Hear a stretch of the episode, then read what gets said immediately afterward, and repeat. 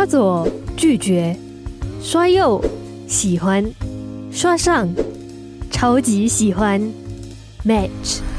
恭喜你，双方对彼此都满意。你好，我是佳怡。今年十月公布的二零二一年结婚与生育调查结果显示，百分之二十九的单身人士是通过线上的方式认识伴侣，从二零一六年的百分之十三显著提高。这些方式其中也包括了交友软体。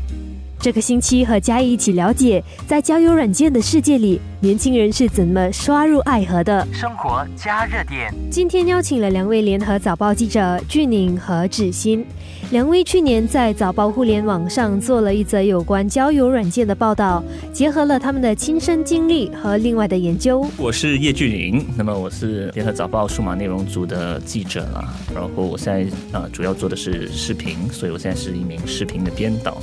今年二十八岁，我是联合早报体育记者志新，今年也是二十八岁。市面上的交友软件很多，但是不同软件是服务不同群体的，要看你的要找的人是怎样的人。嗯嗯，如果要找不那么认真的，可能听的就比较适合找那些在生活中可以增添乐趣的人。如果是认真的一段关系，可能 Coffee Miss 贝哥会比较好。但是 Bumble 也是不错，对于那种不喜欢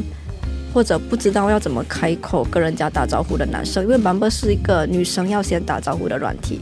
我我自己的经验是觉得交友软件可以分成三种类型了。第一种就是他讲的轻松交友类型的，那么听的啊，甚至 Bumble 跟听的其实有点像，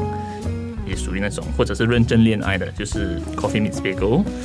啊，然后比较有针对性的就是那种好像 Bumble 是保护女性的，或者是如果你是同性恋者的话，啊，那 Grind 的那种就也有一种啊这种比较有针对性的嘛。听得上很多可能就算你们刷到彼此，然后你们都给彼此点赞了，但是呃你开始跟他交流之后，那个女生不一定会回复你，然后你可能 ghost 你啊还是什么那种，那男生你问了哎呀跟他嗨什么嗨几句，然后后面就没有下文了。可能听得上比较多人，真的是是比较只是轻松随便刷刷玩玩的，但是他不一定是很认真的要去跟你交往啊什么。但是 CMB 上，呃，就可能是比较多这种认真去寻求一段恋情的一些用户，所以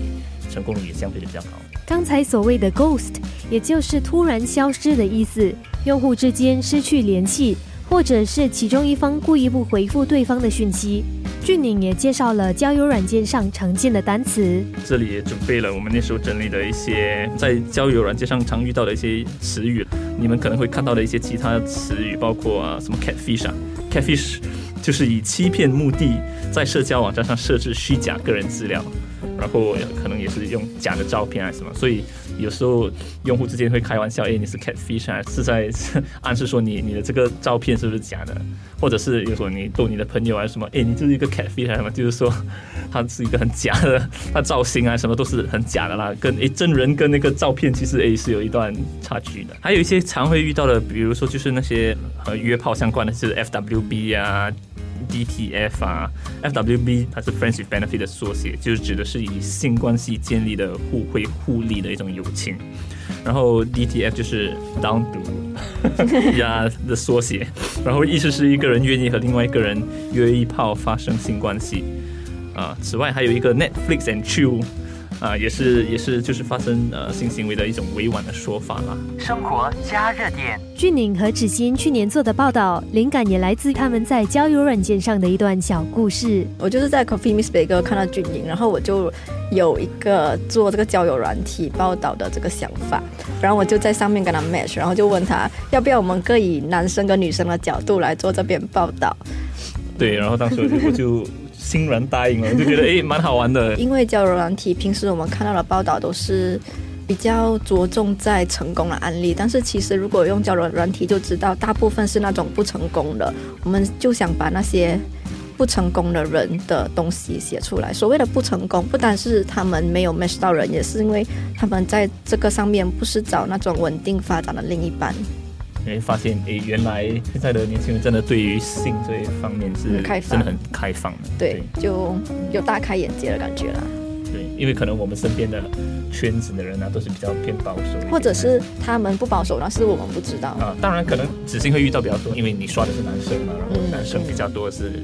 用这些软件，可能是寻求这方面的东西。但是女生我这边就没有刷到太多这种的，嗯，反而是很多女生会直接在他们的页面就是直接标注说，我不是来寻求约炮的，还是什么，他们很明确的。写在那边，这样的话就让那个男生知道说，哎，你如果是来寻求这个东西的，你就不要刷我。生活加热点，到底是什么推动年轻人使用交友软件，在网上和别人交友呢？我是因为我觉得，呃，我们开始工作以后，就时间上比较忙了，然后特别是我们在媒体这一点啊，就